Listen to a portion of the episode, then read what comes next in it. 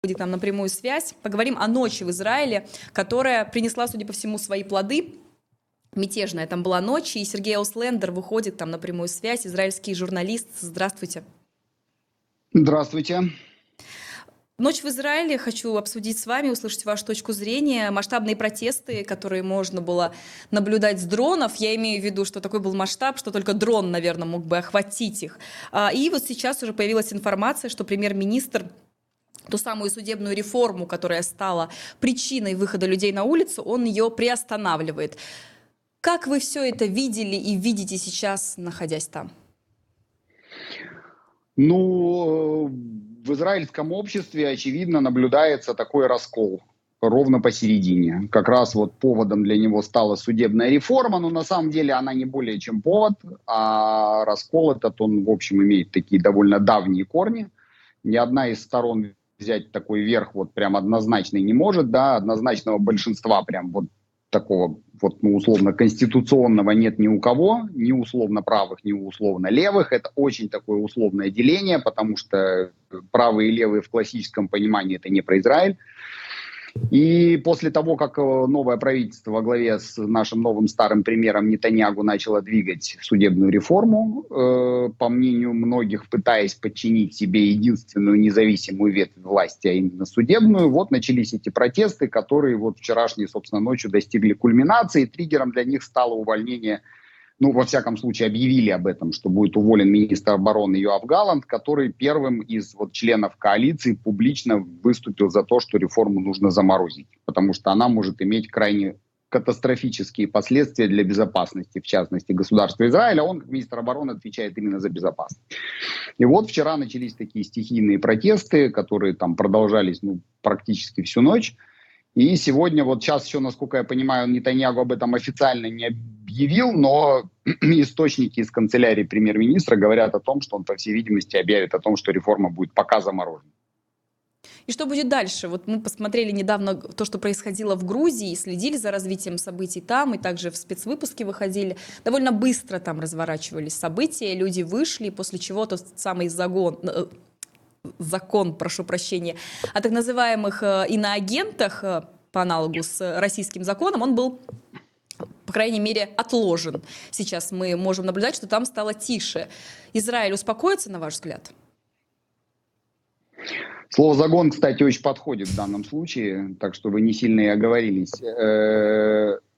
Э, успокоиться, но только на время, поскольку вот этот раскол никуда не исчезнет, ни одна из сторон, опять же, не получит вот такого абсолютного большинства, и этот кризис, он уйдет вглубь на какое-то время, если удастся его успокоить. через какое-то время он опять проявится в чем-то, в каком-то законе, который потащит коалиция, если она, конечно, усидит и не развалится, в каких-то ее действиях, не знаю, в чем угодно. Вот. Поэтому я полагаю, что это не будет, э, как бы это сказать, таким кардинальным решением проблемы. У нас, я, если хотите, объясню, в чем тут, собственно, проблема да, в Израиле. В том, что у нас такая очень специфическая демократия. Ну, это парламентская демократия, которая, когда кризиса нет, функционирует нормально, как часы. Но у нас э, она имеет несколько специфическую э, природу и структуру. Она заключается в том, что у нас почти нет разделения между законодательной и исполнительной властями. Да? Ну, известно, как бы там из учебников по демократии, то две власти должно быть три. Исполнительная, mm-hmm. законодательная, то есть система сдержек и противовесов парламент и суд. Так вот, у нас получается, что коалиция, те, кто победил на выборах, они формируют правительство, и они же составляют большинство в Кнессете, в парламенте. В результате разделения как такового между исполнительной и законодательной властями нет, с сильным перекосом в сторону исполнительной. И единственной ветвью власти, которая этому всему могла как-то противостоять, в смысле вот тех самых сдержек и противовесов, был как раз суд. У нас нет конституции в Израиле, и э, наш Верховный суд исполнял функции конституционного.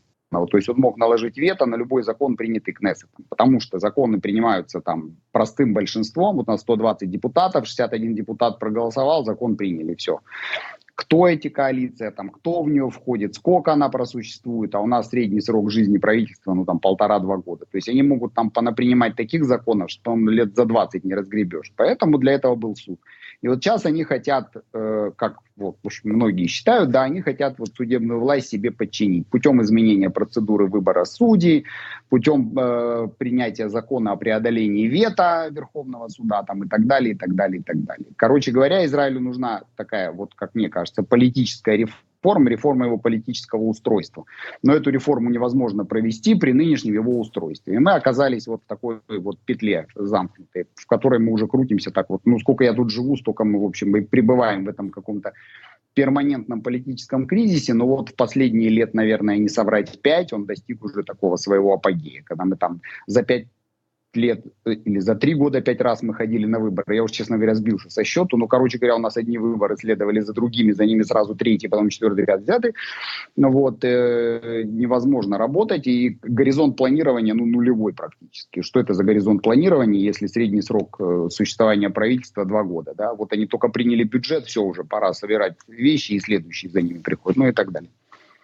Откуда общество израильское так информировано и так э, просвещено в этих вопросах э, политических и гражданских, учитывая, что вы сказали вот о системе сдержек и противовесов, вообще э, не каждый человек вообще ответит, что такое это разделение властей, а здесь люди выходят с конкретными требованиями и, видимо, понимают, в чем суть каких-то проблем демократических с демократией. Ну как, э, израильское общество достаточно образованное, во-первых. Э, израильтяне это люди, которые там много ездят, э, много читают. Кстати, одна из самых читающих стран в мире считается Израиль. И здесь есть независимые медиа которые вот, правда, надо сказать, что обе стороны считают, что они все зависимые, та сторона считает, что от этой, это от той, но это как бы тоже нормальная такая история, в этом нет ничего нового.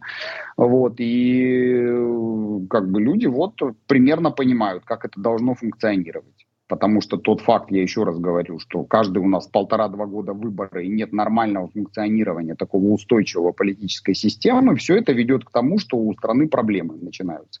Вот. А проблемы начинаются серьезные. Да? У нас тут по периметру сплошные угрозы, причем угрозы такие экзистенциальные, типа Ирана с его значит, пресловутой ядерной бомбой там, потенциальной и так далее.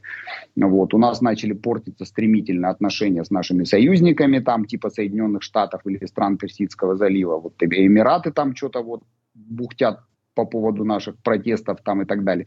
Все хотят тут иметь стабильный такой надежный Израиль, да, потому что понятно, что система безопасности имеется в виду в противостоянии Ирану без стабильного и надежного Израиля невозможно. Никто не может сравниться с нами по нашим возможностям. Я имею в виду военным и разведывательным. Мы всем нужны.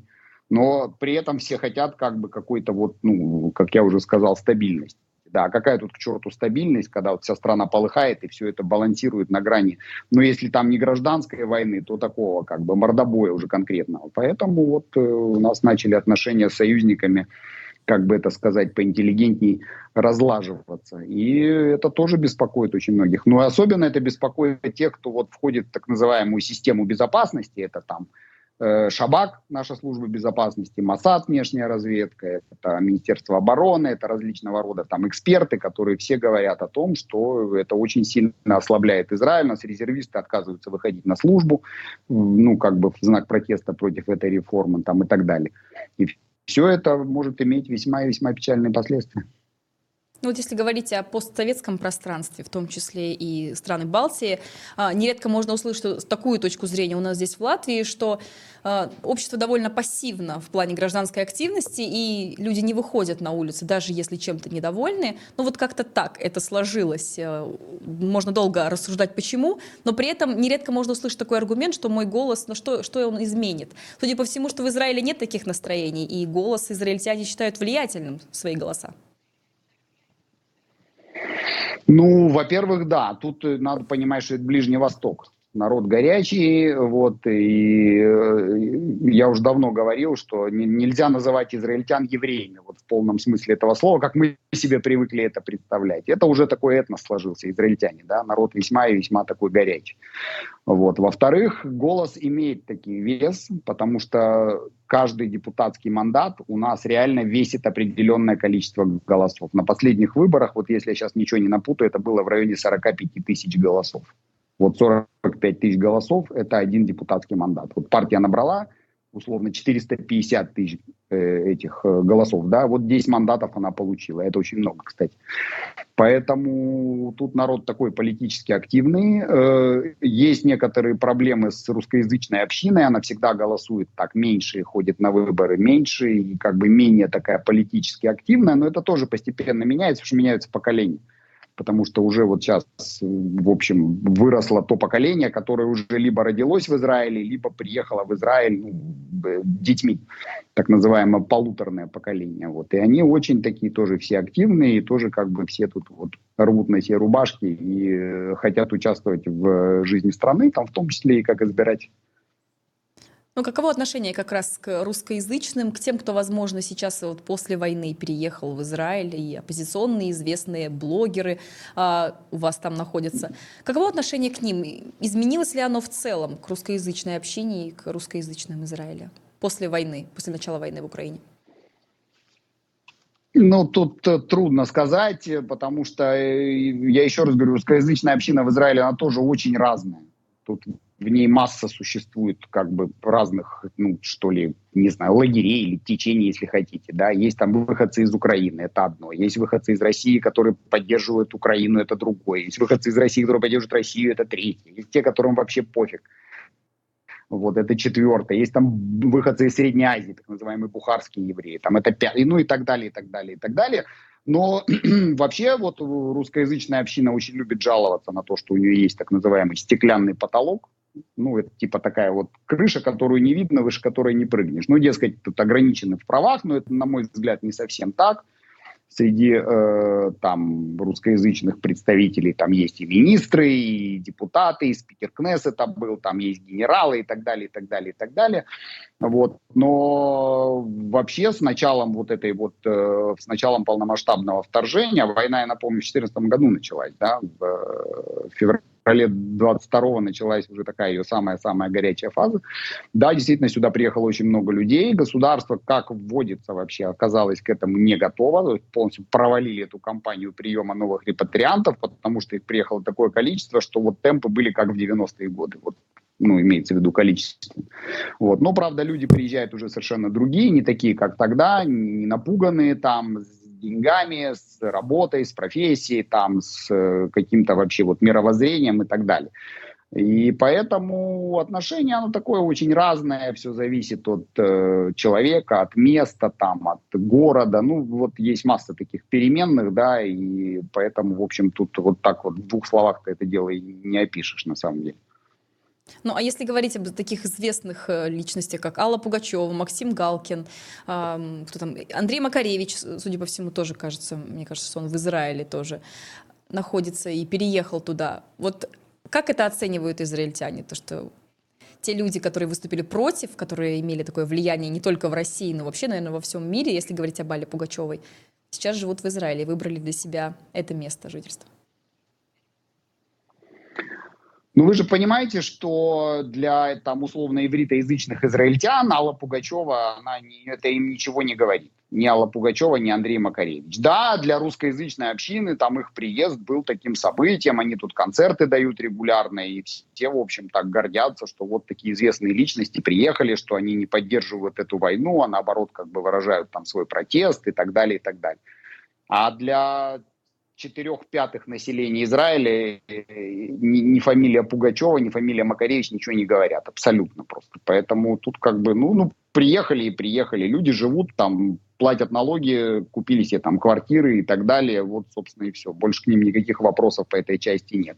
Вот. Единственное, тут, конечно, были всякие разборки у нас по поводу того, что там как-то паспорта получали э, люди, ну я сейчас не конкретно про Пугачеву или Макаревича, а вообще вот, да, русские олигархи там всякие там получали паспорта какими-то хитрыми способами, там в обход э, процедуры законов там и так далее.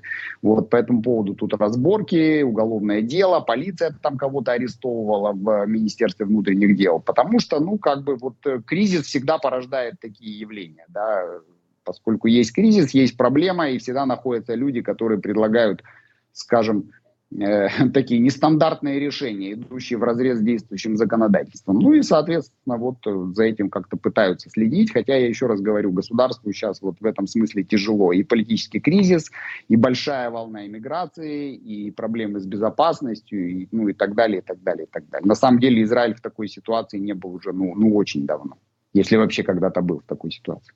На моей памяти точно не было. Обращаюсь также к нашим зрителям. Вы можете звонить в прямой эфир, вы можете задавать вопросы в чате. И вот спрашивают у вас и про Собчак. Ведь тоже была речь о том, что она имеет израильский паспорт. Не знаю, насколько это подтвердилось, не буду ничего утверждать, но при этом ее позиция, она не была так однозначна в отношении войны, которая, полномасштабного вторжения, как вы справедливо заметили, которое началось 24 э, февраля 2022 года. Что-то о ней известно об отношении к этой персоне? Нет, ничего не известно. Я, честно сказать, вообще не интересовался никогда ее судьбой. Вот. Равно как и ее взглядами тоже, меня интересует вот мое собственное мнение по этому поводу, оно известно вполне себе э, широко, поэтому я как-то, ну, если следить за каждым селебрити, который из России сюда приехал, да, то не хватит часов в сутках, чтобы только целыми днями за ними следить.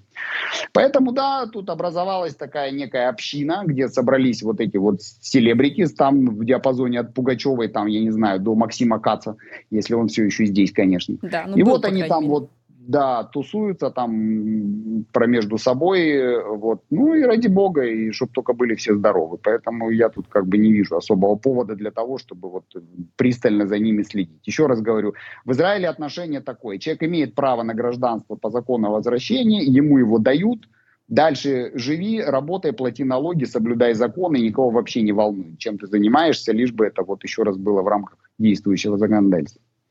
Ваш телеграм-канал э, «Война с Ордой», который мы, кстати, рекомендуем нашим зрителям, подписывайтесь на телеграм-канал нашего гостя. Э, вы там обращаетесь к русскоязычной аудитории, то есть вы пишете на русском. Кто ваша аудитория? Да. Украина, Россия, страны Балтии, читают люди, я знаю точно совершенно, что читают люди в Канаде и в Австралии. Ну, короче, в общем, э, те, кто живет, те, кто говорит на русском языке и кому интересна моя точка зрения. Я знаю, что много подписчиков в России, вот, но я их всех призываю всегда соблюдать осторожность, вот, и как-нибудь там прятать этот чатик и так далее. Вот, в общем, я пишу на русском языке. Но я знаю, что приличная часть аудитории моих подписчиков из Украины. То есть, ну, как минимум треть, если не больше. Ну, а если говорить о российском влиянии в Израиле все-таки, сейчас как-то это изменилось? То есть э, пропаганда, ее, ее роль на Израиль, ее влияние, оно стало ослабевать? Оно очень сильно преувеличено было, на мой взгляд. Вот эти вот разговоры о том, что Россия тут, значит, прям как у себя дома себя чувствует, а Нетаньягу, значит, это прям лучший друг Путина. Вот это все было сильным преувеличением, на мой взгляд потому что Израиль там никогда не находился в орбите российского влияния, да, после того, как они там очутились в Сирии, да, с их э, а, армией там э, и э, оружием, Э, Израиль был вынужден это учитывать. Да, там были договоренности, там деконфликтинг, то да сё, пятое, десятое. Но после войны в Украине, вот я это совершенно точно знаю, имею там инсайт определенный в израильском генштабе, там пришли к выводу, что российская армия ничего из себя не представляет. И если обратить внимание на динамику вот этих атак неизвестных ВВС в Сирии, да, как бы мы тут все время валяем дурака, потому что нам военная цензура не разрешает говорить о том, кто там что бомбит. Так вот, если обратить внимание на динамику этих атак, то э, стало заметно, что вот после начала полномасштабного вторжения, даже чуть позже, после того, как стало понятно, что российская армия это просто колосс на глиняных ногах, вот резко выросло количество этих атак. То есть Израиль уже там совершенно перестал стесняться и делает там вот буквально то, что хочет. Ну, имеется в виду как в рамках обеспечения своей безопасности. Потому что в Сирии мы не бомбим все подряд, мы бомбим ровно те объекты, которые имеют отношение к Ирану и которые представляют для Израиля угрозу. Потому что для Израиля наличие иранских баз возле его границы – это большая-большая вот угроза, с которой Израиль борется. А что касается поддержки Украины со стороны Израиля, насколько она существенна, на ваш взгляд? Поддержка Израилем Украины – это айсберг – у которого мы видим только верхушку. Вот, а большая часть скрыта под водой. Я вот говорил, и как попугай это повторяю, эта помощь намного больше, чем мы это видим, но Израиль страшно в этих вопросах не любит публичность, это вообще как бы такая традиция израильской политики, раз, и во-вторых, там, а, ну, как бы есть причины, касающиеся нашей безопасности, два, поэтому э, военная помощь Израиля Украине есть, и она довольно широкая, но об этом просто не распространяются. И я больше чем уверен в том, что э, Израиль обуславливает эту помощь ее секретностью. Простой могу привести пример, но это уже, в общем, не секретная история. Это кассетные мины М971, которые ну, для 120-миллиметровых минометов, боеприпас кассетный, там идеальное оружие против пехоты, укрывшейся в э, окопах. И вот на фронте их заметили, эти, ну, имеется в виду украинских войск заметили такие мины. Э, производил их в мире только Израиль, и Израиль их отродясь никому никогда не поставлял. Вот. Их производство было прекращено, если я не ошибаюсь, в девятом или в десятом году после, ну, после подписания там, соответствующих конвенций о кассетных боеприпасах, но э, большие запасы складские были накоплены. И вот каким-то образом эти мины оказались у, в руках украинских военных версию о том, что они купили в военторге, мы, наверное, вот не будем рассматривать, да. Поэтому вот, вот это один из примеров. Но еще раз говорю, Израиль страшно не любит в этих вопросах публичности. У нас по этому поводу были серьезные трения с Киевом, потому что Киев требовал от Израиля там публичных объяснений в любви, а Израиль считает, что реальная помощь, даже если она скрытая и тайная через там третьи страны, она лучше, чем публичное объяснение в любви. Вот такая у нас философия. Ну а в чем причина нежелания все-таки объявить об этом открыто? Кто-то просто это интерпретирует так, как попытку Израиля как бы усидеть на двух стульях. Ну, э, в во-первых, они уже объявили открыто, да, все уже как бы решение принято, в частности было объявлено об вот этом утверждении, э, не утверждении, а как бы это сказать, о, ну, в общем, о подписании экспортных лицензий на поставку антидроновых систем в Украину, их будут поставлять компании Эльбит и Рафаэль, такие крупные оборонные концерны израильские. Э, это было обусловлено тем, что Россия имеет на Ближнем Востоке такие рычаги серьезные, с помощью которых может очень серьезно осложнить нам жизнь. Я вот как попугай опять же повторяю, мы не Бельгия. Над нами нет зонтика НАТО, мы не находимся в глубине натовской территории. У нас крохотная страна, 470 километров вот так, 70 вот так и создать нам проблемы. А по периметру кругом, да, э, у нас, значит, все полыхает. В Ливане Хизбалла, которая в прекрасных отношениях с Москвой. В Газе Хамас и еще лучше отношения. В Сирии там просто торчат российские войска откровенно. Ну, там и так далее, и так далее, и так далее. И вот, чтобы э, не давать им повода, да, для того, чтобы вот нам устроить тут какую-нибудь веселую жизнь, Израиль все это делал тихо и тайно. Но, по всей видимости, после того, как уже, в общем, война дошла вот до, до нынешней ее точки. Плюс надо учесть давление западных союзников, потому что те же американцы просили Израиль, сначала просили, а потом уже и требовали расширить эту помощь и сделать ее такой прямо более основательной. Вот после этого, по всей видимости, было принято решение объявить публично вот о том, что вот, вот там эти экспортные лицензии утверждены, ну, по всей видимости, для того, чтобы каким-то образом успокоить и союзников наших в том числе. Окей, мы вот подписали лицензии, все нормально, мы как бы с вами, мы на вашей стороне. Ну что ж, мы благодарим вас за то, что вы нашли время поговорить с нами. Сергей Ослендер был на прямой связи с Грэмом, автор э, телеграм-канала «Война с Ордой». Подписывайтесь на канал Сергея и израильский журналист. Спасибо вам и всего доброго. До свидания. Спасибо.